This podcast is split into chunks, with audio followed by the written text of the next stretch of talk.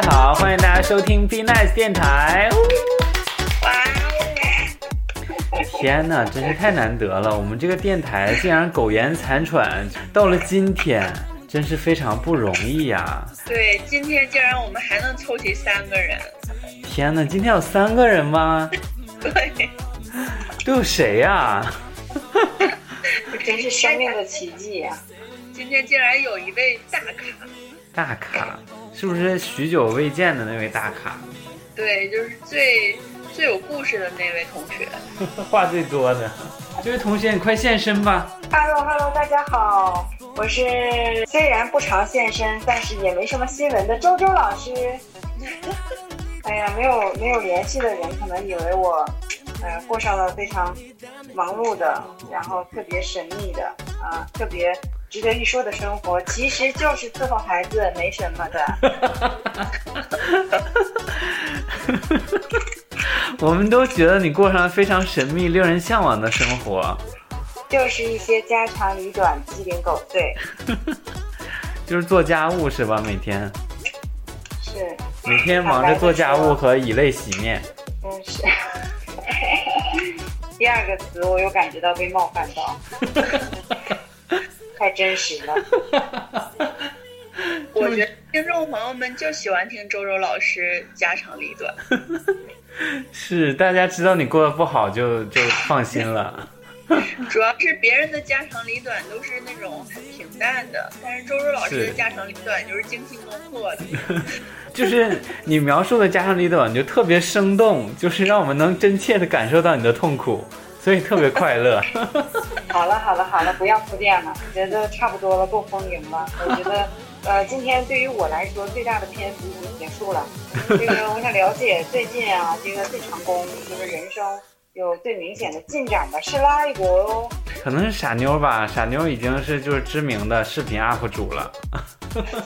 嗯，大家好，我是傻妞。然后今天今天我我的结我的话也到此结束了。咋这么突然？就是赶紧介绍完，我赶紧快点瘦开始吧，都迫不及待多长时间了。Hello，大家好，我是刚刚考上 MBA 的瘦。我天哪！是哪个学校呢？可以说。嗯，现在可以说了，因为我已经考上了。大家一定要这个仔细的聆听，是六个字哦。猜猜猜猜，是哪六个字呢？肯定有“大学”两个字儿，对不对？北京复旦大学。我喜欢你的幽默。这这是啥学校啊？你咋那么厉害，给复旦都搬北京去了？啥都是你们北京的呀？上海清华大学。已经已经很接近了，很接近了。嗯。对，就是全中国最好的商学院——上海交通大学的安泰学院。哎，没有之一，就是最好的。因为因为我的学长就是这么告诉我的。嗯，我以你为荣。真的就是太棒了吧！是，我也就是我现在就是每天都觉得自己在梦里，都觉得这是真的吗？怎么就怎么这么容易就实现了呢？真的是。所以你是想说你好？就是一点都不费劲的就考上了是吗？就是，哎呀，就是也没有就是特别特别不容易之类的吧，就觉得就是按部就班啊，就一切就顺其自然、水到渠成的事情。嗯，然后可能你的运气比较好是吗？你是想这么说吗？嗯，可能就是实力在这儿吧。周周老师，我现在有点。说不出话来，是我也我也感觉再一次被冒犯到。怎么怎么这么容易被冒犯呢？周周老师，毕竟毕竟我念的是新东方技术学院的 MBA，我现在特别想离席而去，拂袖而去，拍案而起那种。然后还每天上网课是吧？是。对，大家还不知道啊，周周老师也在读 MBA，就就也是还还蛮不错的学校了。天呐，我我不应该出现在这个节目里，我觉得。怎么呢？我这普通二本的学校毕业的人，简直感觉不敢说话了。天呐，傻妞好像大概就一年多以前，就是我们这个电台还只有一个硕士，现在就只有你一个本科了，真是翻天覆地的变化呀！傻妞别理他，如果理了他，你就中了他的陷阱了。他也想骗你把房卖了，然后去买文凭，不要上他的当。太坏了。我我可没有骗你，周周老师，是你自己先把房子卖了的。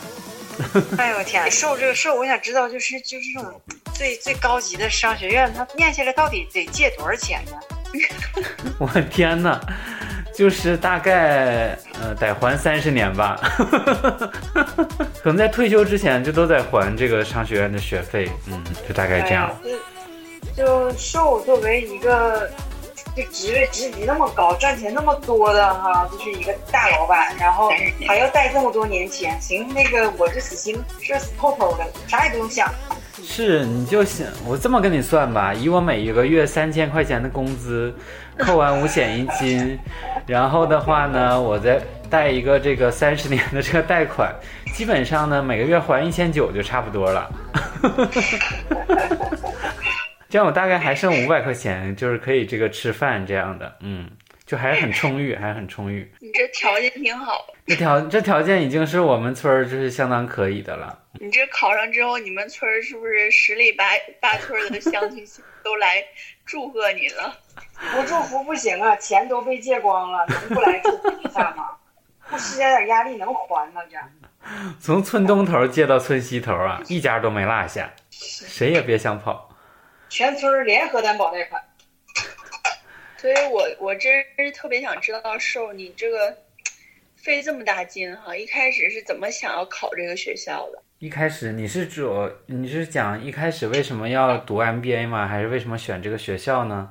就是读 MBA 呀。读 MBA 真的就是我觉得就是中年危机吧。啊，说不好意思，sorry sorry，说说鸡不说八，文明你我他。呃，就是这，我觉得这是一种一种不安全感，因为我觉得呢，就是，嗯，就是因为我来到哈尔滨之后吧，我就觉得人生没有什么希望了，你知道吗？就感觉人生就就这就这样了。哎呀，周老师，你能不能把你的家务活放下？我现在摘豆角呢。我们这录节目呢，你能不能严肃一点儿？你把手里的活儿放一放，好不好？哎呦，这蘑菇呀，我这那个那个蘑菇全都烂了。我小声点儿哈，你讲，龙岗，龙岗，龙岗。这家吃的还挺丰盛，又是蘑菇，又是豆角的。五花肉切没切，化没化？真的是。马上马上，这你就别操心了，我肯定安排明白了。我这这点活都再干不干七八十年了。好，我说到哪儿了？继续讲。对，我说到我这个中年危机，所以我就是希望我的生活可以有一些改变。然后呢，我也忘了在哪儿哈，好像就是好像在知乎吧，还是在哪里，我看到就开始受到了一些影响哈，就是哎，读个 MBA 可能会会有一些这个启迪。而且我这个一个很普通的这个本科的学历嘛，然后呢，就是跟周老师一样普通的这个本科学历，然后我就想呢，提升一下我这个学历，想想这个 MBA 也是一个很不错的选择啊，很不错的选择。然后呢，我就放眼全国，然后就看这个有哪些 MBA 这个值得像我我这样普通的这个普通人去申请呢？我想啊，我这本科已经这么普通了，我这个研究生。一定要上一个不普通的。我是一九年，其实是第二年申请了。我从一八年就开始申请了。你看看我多上进，这个所有的成功啊，都不是这个，都不是天上天上掉馅饼。周老师，快给我个成语，所有的成功都是，都不是一蹴而就。哎哎哎，就就这意思，都是日积月累啊。对是。所有的成功都不是偶然啊！这个从一八年开始，我就申申请了这个这个基本上国内前五的这个商学院我都申请了，然后呢，就是总是被拒绝呀啊，总是被拒绝。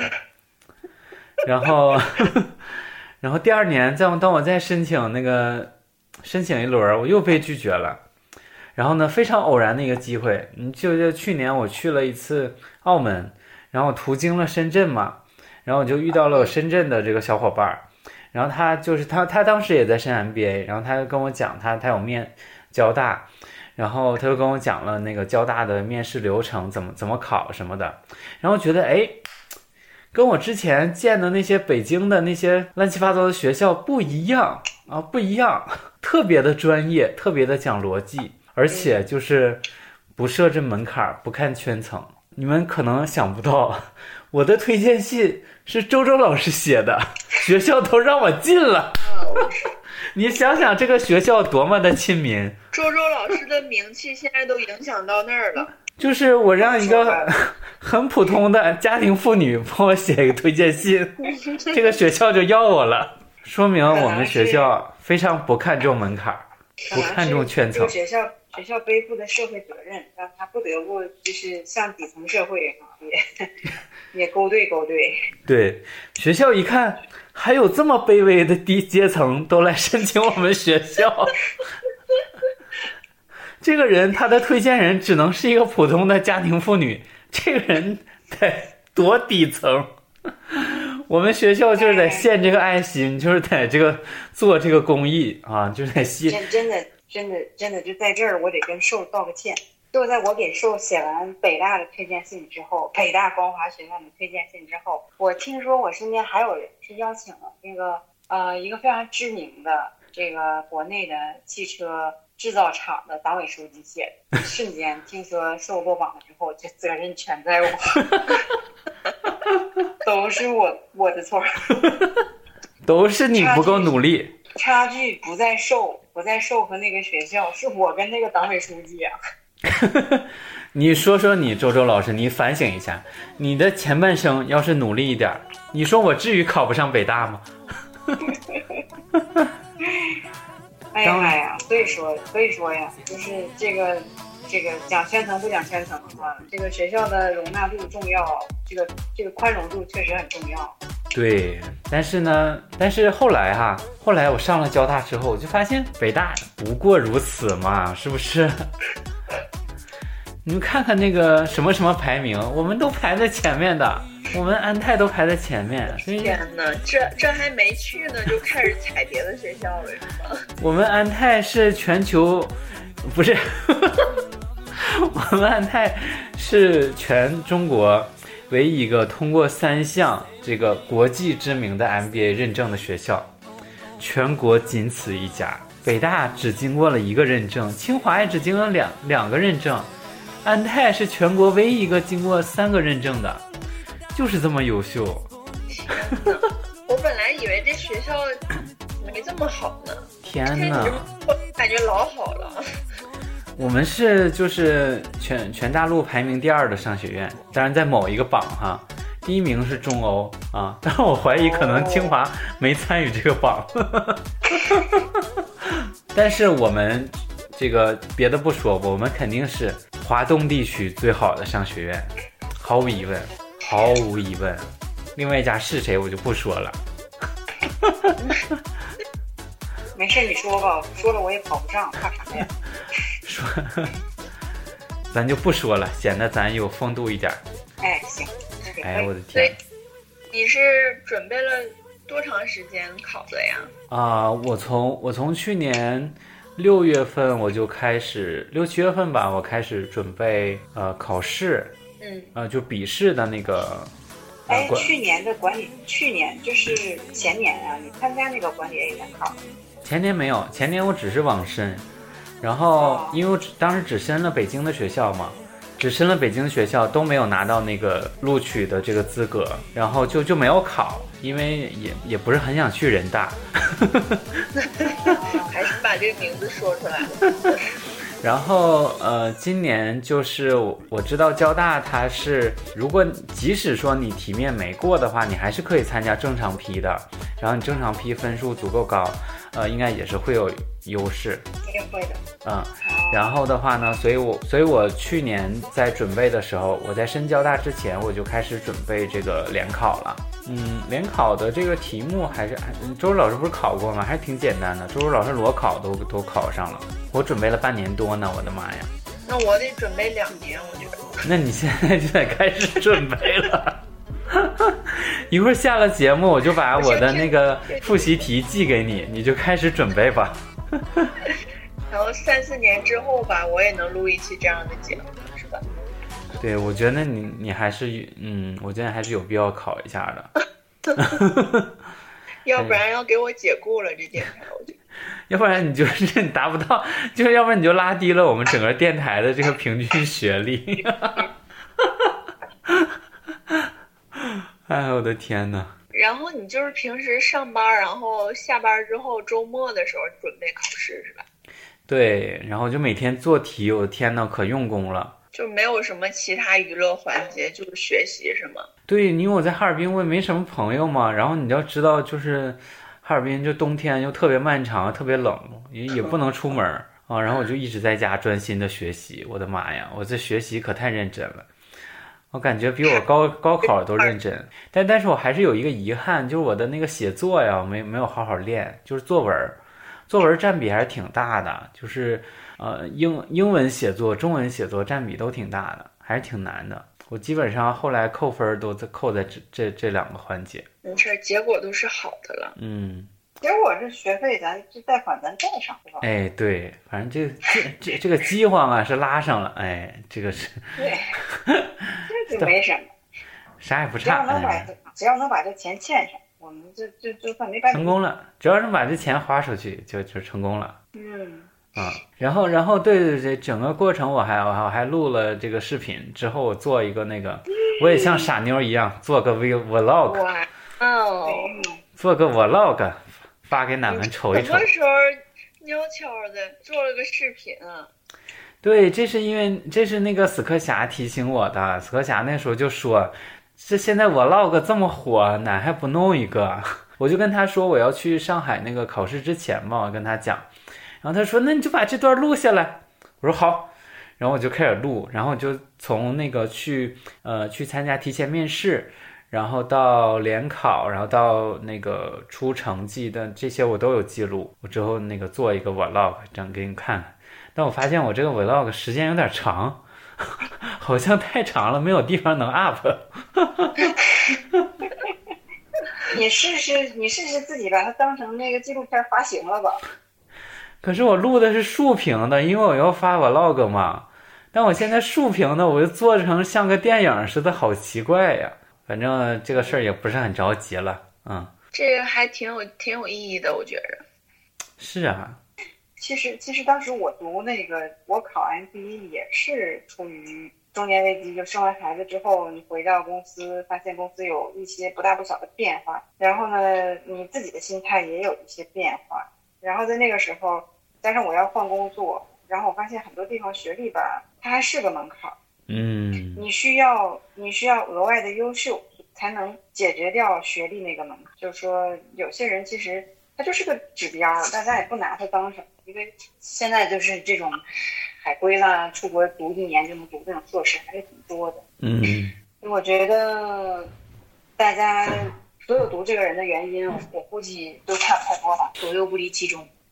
嗯，我后来见到的，我见到那些同学，我问很多人都是出于这个。我见过一个两口子，然后一起报，你想他们大概要负担天小四十万的学费，嗯，然后他们在苏州啊，其实他们的收入也就都是一般，他们就是在那种国有的那种工厂里面的，但他们就觉得工厂又不忙，工作又不饱和，到了这个年纪了，好像在公司想要学点什么东西不是太容易了，但是自己又确实想替自己做点什么，所以他俩就打算省吃俭用。然后一起出来读个书，嗯，天呐，好励志啊！其实吧，就是真的讲真啊，就是加上有小孩儿，就是我可能没办法像瘦那种，就是对这个课业投入那么大。我今天下午才结了一门课，就是财务管理那课，它里面涉及到很多那个呃债券、股票的那个计算，真的非常非常复杂。我觉得就算是我不工作全职学，我可能都会比较费劲，所以你很难学得非常的深入。嗯，我觉得在这中间，就是说你你有一些粗浅的理解吧，就是有一些老师他在课程之初就是说，呃，你要把商学院当成一种一种买卖，你是买卖一种服务和一种知识，你要提出你自己的需求。嗯啊、不要想着过不过。那个，如果花了这么多学费，作为 MBA 已经工作了这么久了，你在想过不过这件事太幼稚了。没有人想在这件事情上让你不过，但是确实希望让你得到一些东西。嗯我觉得其实认识人挺重要的。我觉得我读的稍微有点问题。我在上海，我读上课的认识的人都在苏州。其实我那些在苏州的人本身很亲，然后他们会有一些，比如说做教育的，或者说啊、在什么一些中科院的那些，他们会走得很近，私底下变成朋友。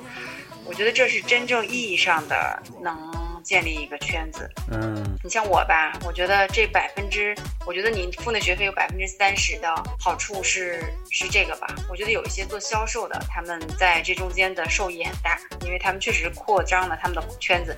你能感觉到那些人很努力，他们就去认识其他班的人，去认识深圳班的，去认识大连班的、沈阳班的、北京班的。哇，他们每天，我感觉在这个事情，在这个事情上的投入非常非常大。一有呃出差或者其他机会，他们就去跟其他的班级的人去，跟其他班集体的人去搜手。我觉得每个人在从中获益不一样吧。官方来说，他是说，呃，MBA 能帮你呃整合一下知识体系，因为现在付费的知识很多，就是你自己在得到，你在混沌上，你都可以选课听。但是呢，你并不知道你应该全面的、系统的了解哪些课程，所以首先他给你规范一些课程，嗯然后呢，他把你和一些跟你想法和经历类似的人放到一起，然后让你们能一起在三十到四十岁之间经历一些东西，然后让你让你们互相沟通沟通，感受一下不同。我其实刚去的时候没有什么无感，就是随着。呃，群越建越多，就是各种课堂分组越建越多，然后就是你有机会跟不同的人去去交流，做供应链的，做什么都有。呃，其实优秀的人还是挺多的，然后就是和你有差异的人也还是挺多的。如果有机会能跟他们多接触，我觉得对开阔自己的人生是有帮助的，因为你毕竟平时啊，你就是接触你本公司的人，你的供应商。你很难接触到那么多不同行业的人，五六十个，或者是小一点班四五十个吧。嗯，寿以前跟我说过一句让我很受益的话，寿就跟我说，每个人都是一本书。其实你跟一个人聊完，就约等于看一本书。我觉得这种。这每个人身上带的这些东西，其实比读书确实要丰富。我我可能是因为我可能是因为豆角折完了，然后突然间好像嘴闲下来了。你稍等，我再去弄块豆腐切一下，你们继续。这一下给我们提到这么高的，就是我们咋接？可不咋的，这摘豆角是站站凳子上摘的，高度有了一下子，这家伙。对，因为刚才是就是受就是跟小妞开始讨论，就是说那个要想读的话怎么样，就晒一些经验嘛。我觉得受是在研究，就是这件事情该怎么办。我其实是稍微考虑一下为什么办这个事儿。其实它不是简单的一个，其实中年危机可以克服。就当你有人生有一段时间，你觉得你又没有进步，你又不想离开这个环境，你又不想改变你现在所处的这个主环境，你想通过提升自己。去改变一下这个格局，读 MBA 或读书当然是一个很好的、很好的办法。其实它是需要有个投入、有个产出的。读这玩意儿也不便宜，对吧？贵的。我觉得读之前分析好自己想要什么吧。如果觉得这些东西改变不了现在这个状态，那也可以不。我我还挺挺想知道你们对这个就是之后的一个期待的哈，就是觉得念完之后能够有什么样的改变？我已经念了一年了哈，我觉得呃学的东西上面有些课可以让你觉得不值。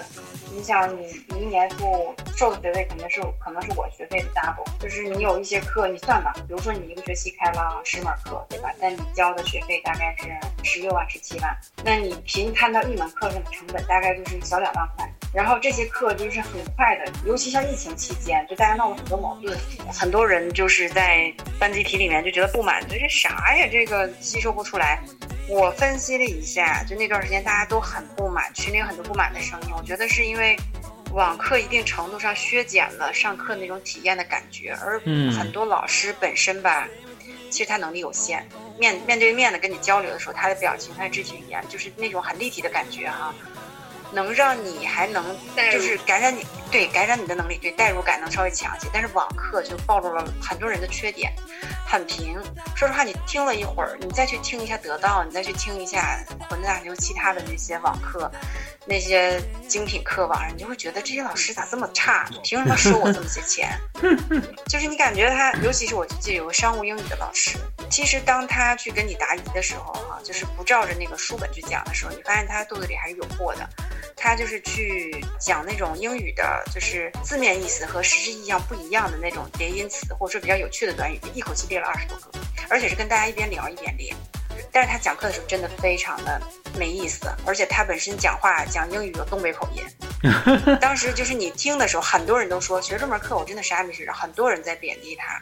所以我就觉得，就是你要是单纯从课程讲，尤其是变成网课的形式，确实哈，就是得到东西不是很多。嗯，对我来说，可能有一些课程原来靠我自己啊，如果你不逼我，我肯定不去念，就是什么数量决策方法什么的。你真正被逼着扒层皮弄完了，考完试了，你有一种认识吧？大概就是有这么一种东西可以帮助人去做管理，就是当你需要做一些判断的时候哈，在这之前你并不知道。你回想一下你之前遇到一些困难和问题，啊，如果有这方面的呃啊辅助的一些计算或其他的话，你可能对。呃，做你决定的时候是科学性更强一些。我觉得知识上的也就是这些。然后我能感觉到，就是因为我跟那个我在大连也上了几门课，然后我在跟大连的同学交流的时候，他们就是北方的同学很少问问题。那个就是教过南方班的同老师回北方班会说：“哎，你看他们就是问那么多问题，你们怎么都不问呢？”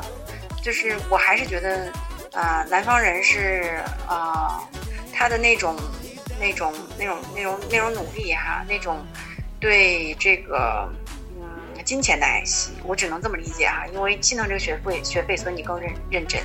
他们就会拉住老师一一次答疑，大概问两到三个小时，啥都问。就有些问题，你觉得这这不是你人生的困惑吗？这怎么能在这个时候去问？但他也问。你能他问的时候，你能感觉到很多人很焦虑。他在选择把钱投在家庭投资还是给孩子做教育的事情上，还有很多很具体的问题。包括他自己的财务管理出点状况或之类，他都会问；包括人际关系出点问题，他都会问。他也不会介意说其他人会不会因为这件事情对我有些什么印象啊什么的，不会。我觉得很多人有一些很实际的问题，他来的时候是抱了很多的想象，对这些课程有很多的附加值的。我不知道他们解决没有，反正我当时是为了中年危机，没有特别具体的想象，所以没有很多实际的问题要在这中间解决，但有收获。嗯，我觉得如果我当时跟瘦一样选择念一个更好的学校，然后或者是跟自己同在一个城市的这种收获会更大。是我，但是瘦之后可能也是两地跑，对吧？嗯，对，我觉得反正周周老师在这种情况也是由于他的这个呃家庭意外搬到上海而造成的嘛。之前你不也是同城嘛？但我但我觉得这个这个改变对周周老师会是好的，嗯。因为我觉得你在呃南方的这种氛围啊，跟你在大连的这个氛围，同学，我觉得都会不一样。呃，这个人脉未来的这个人脉圈子啊，或或者这种资源，我觉得是一方面哈。另外一方面，我觉得就是你在这个过程中，你看不同的人，呃，其实对你自己的这个启发会不一样。啊，我觉得你在大连去看那些什么美容院的这个院长啊，口腔科的牙医啊，和你到苏州看这些，就是我现在真的不知道为什么我在苏州还有一个同学是那 那个牙齿医院的，还是个私营的，我不明白他们咋这么热衷于这个这个行业，现在在人才占比中已经这么大了吗？我咋走哪都能遇上牙医？牙科医院老挣钱了，姐姐，利润率老高了，你别瞧不起人家。美容院也是。之前我觉得就这样的人吧，他就是属于那种在行业，他那个本身那个基数比较少，他不像干行政的啊，干保洁的、干保安的特别多。你遇见那样的人几率不大呀？这怎么回事？那哪都有。说明人家努力嘛，人家才才能把诊所干那么大。反正你是能交到一些，假如凭你自己去过滤和筛选，绝对不会交的朋友。对对，我觉得这就这就是一个过程嘛。我觉得人生你就是要去看一些你之前可能不会去尝试的事情。你比如说傻妞去了北京，你像之前他在大连待那么多年，就是他都没有想到过去走这一步。但是你看他现在，我的妈呀，多开心呐，是不是？他肯定会非常感激自己走这一步的。嗯，我我觉得肯定是这样，这就是我们去对人生的一个破局，就是我们之前都活在一个这个僵局里，现在里边出不来。我觉得我读 MBA 也是想破这个局。呃，我真的没有非常明确的预期预期，我一定要怎么样哈？像像周老师说的，有些人可能他就是为了结识人，啊，有些人可能他是就是为了这个学历的提升。其实我觉得这些对于我来说都不是说。特别特别急于得到的，因为我觉得还不至于就是说什么东西一定会影响我怎么样，因为我看不到它可能带来的影响。但是呢，我觉得，呃，我做出这个选择之后，我的人生肯定会有很多全新的可能性。我不知道他们会是什么，但是我期待着去看一看，要不然人生真的太无聊了，是不是傻妞？这段话简直说的太好了，老好了，是不是？老好了，哎，你知道吗？我发现啊，就是好多节目是说会把这个节目中的一些片段话剪到片头，嗯，会会给这个节目定一个这期节目定一个基调。我觉得你刚才那段话就可以剪到片头，然后大家一听就觉得哇，这期节目好有深度啊，然后就默默把节目关了。你想，这还是我之前听的 B Nice 电台吗？我的妈呀！粉丝朋友们进步啊！看着我们现在这电台的学历。周老师，你又开始做啥了？下锅了是不是？那个小孩是用生菜和鳕鱼蒸的菜的。就是刚才摘完的这个备备完的料，现在都可以下锅了，是不是？哎呀！你看，有人在追寻的理想做着 vlog，我是摘着豆角，摘着蘑菇，弄完鳕鱼，还弄了点豆腐，又想切两皮蛋。我说这是有完没完了？哎我天，你这生活可真太真实了。我是我我读完啥哎呀，这真的，我都我都觉得我你这生活素材都给我拍了，我这传网上肯定能火。真的。就是你的生活能具体到皮蛋，就是我和傻妞，就是可能就是就生活就触及不到这一点，对，就是特别的真实。嗯，别人的生生活总是活得那么优美，我怎么老活那么接地气呢？你看没看傻妞视频？傻妞每天徜徉在这个朝阳公园、三里屯儿，然后各种这个流光溢彩的商场和餐厅。你告诉你，这就是豆腐、芸豆和皮蛋。我要是上大学的时候，我就看着这些 vlog，完了，我得对傻妞陷入疯狂的追逐，然后我想成为她，我想就是使尽浑身解数，努力过上她过的生活。我以为你想跟我成为 lesbian 呢。你怎么？你怎么说想过让他过的生活，咬牙切齿的？真的。有哪个就是稍微读一点书的女生，对这种有格调的生活不期盼？就没读过书的她也期盼。你是生活在这个现实中，现实中的失意。天哪，傻妞，你这话说的太好了！生活在现实中的失意，这话在哪学的？这都是。主要吧。这节目你们说，你们俩每人都说了一段那么经典的话，我不也得赶上？我都会被剪掉的。这我得给你剪剪板头里，生活在现实中失忆。对呀，而且我就觉得秀刚才说那话我特喜欢，是因为就是他说的没有一个特别具体的目标。其实这个我觉得就是一个特别。特别正常的事儿，因为好多时候大家就是觉得你做一件事儿，你肯定是有一个目标，啊，你肯定是要实现什么什么。实际上真的没有，就是一种感觉上的。实际上之前的时候，大家就老问我说：“哎，你为什么就那么想去北京啊？然后去干嘛呀什么的？”其实我来这儿也就是工作嘛，一开始，嗯然后也没有真的没有那么具体的就说哎要实现梦想啊之类的，就它真的就是一个很模糊的方向。然后就是我感受上的，我直觉上的，我觉得我我来这儿可能会生活的更好，所以就就这么选择了。然后具体发生的话，就是得慢慢一一步一步来，但是肯定会觉得这么做的话是是会比以前更更好的一点，这种感觉。嗯，确实啊，确实我们觉得你的生活就比以前更好，对，所以我就感觉。很多时候，你做很大的决定的时候，实际上还是感性的。嗯它不是一个就是理性说，哎，我我能得到我的工资涨多少啊，然后能晋升什么职位啊，这种这种实际上都是你就是你感性上觉得啊，我可能可以更开心啊，我可以过上更更是自己想要的生活，然后附带的这些东西。嗯，我觉得就是因为我们心中还有个梦想吧，还有一些不甘心，我觉得是。不甘心，对，不甘心，觉得不想把生活就停留在那儿。对，我觉得周周老师去了上海之后也有很大的变化，已经怎么整怎么回事？皮蛋咕噜地上去了吗？怎么人儿都没了？不行，我这不能老让我那个深陷在这种这种特别世俗的形象里。所以我静音了，但我稀里哗啦听光了是。但是周周老师有没有觉得在上海的柴米油盐有比之前的柴米油盐不太一样的？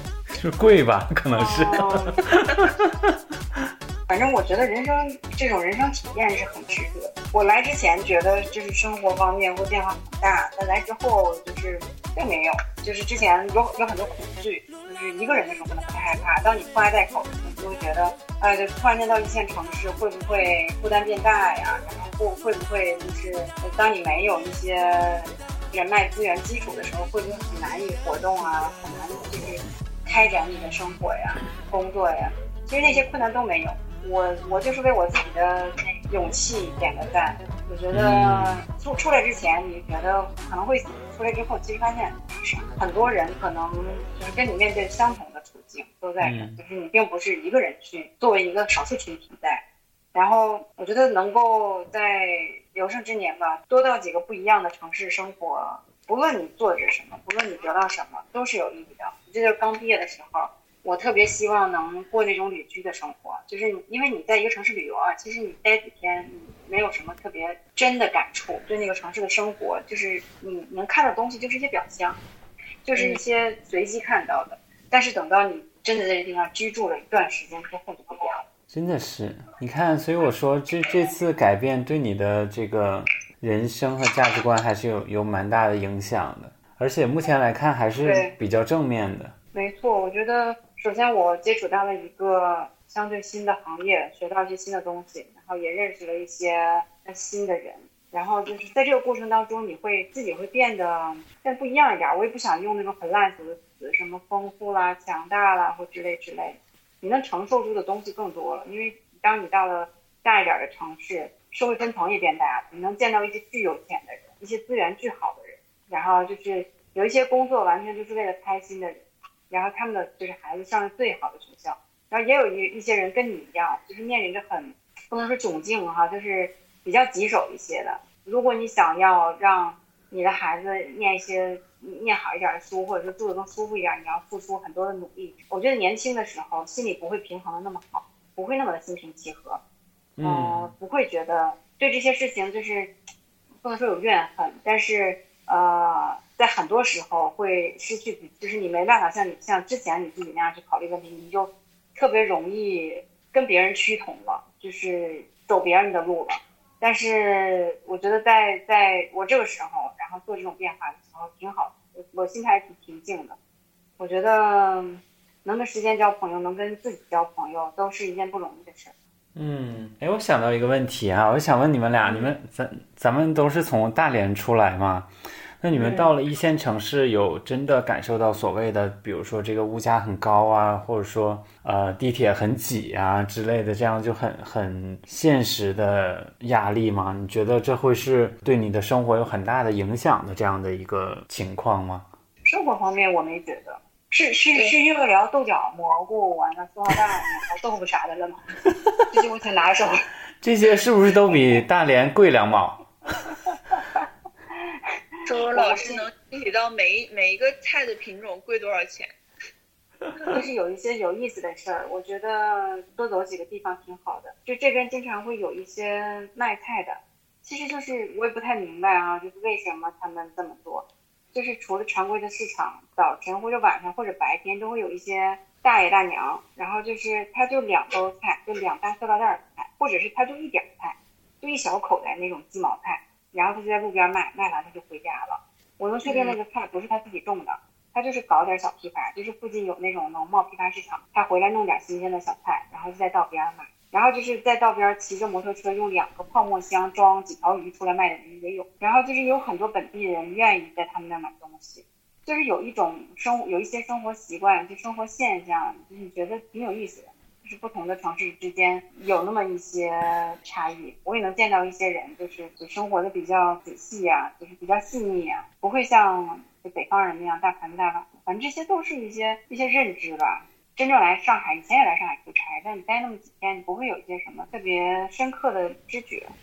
我我希望我不要止步于在这儿，我希望我还能就是在有生之年多在几个地方走过，然后等到你在年纪大的时候，然后再回忆你这个日回忆你这个这一生的时候，不管你想在哪养老或干什么，有有一些理解和见识，你知道你自己适合哪不适合哪，别老去三亚，都去三亚干啥呀？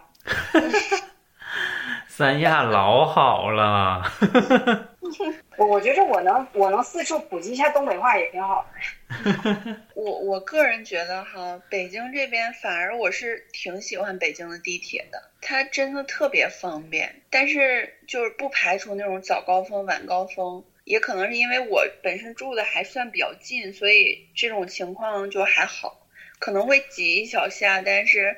不会让我觉得很痛苦哈，嗯，但是平时来讲的话，就是我觉得我去哪儿真的，因为北京它把整个城市的基本地铁都覆盖到了，嗯，所以就是我去哪儿的话，我就觉得很踏实的感觉。我只要是我说我想去一个什么地方，然后我肯定能找到相应的一个路线，然后也都是就是很多很多趟嘛，也不用太担心。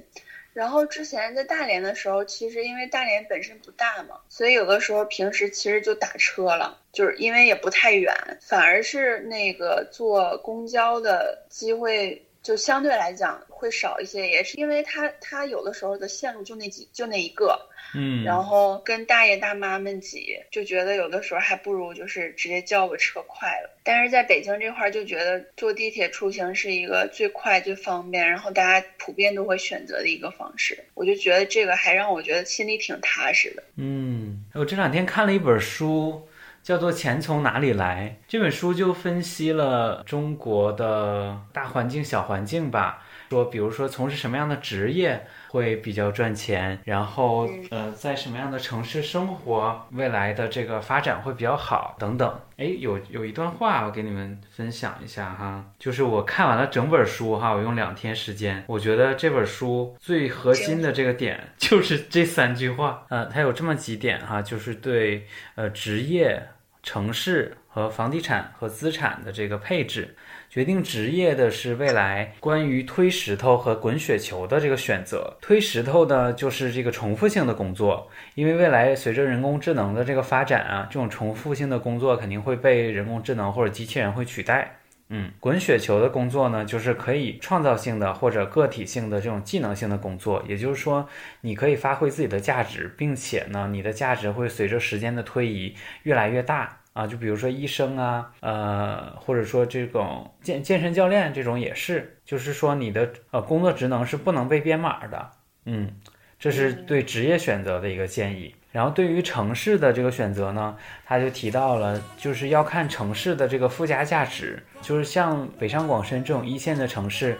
呃，它虽然说生活成本很高哈，但是它可以给你享受到的这种社会的资源，比如说这种基础设施啊，地铁啊。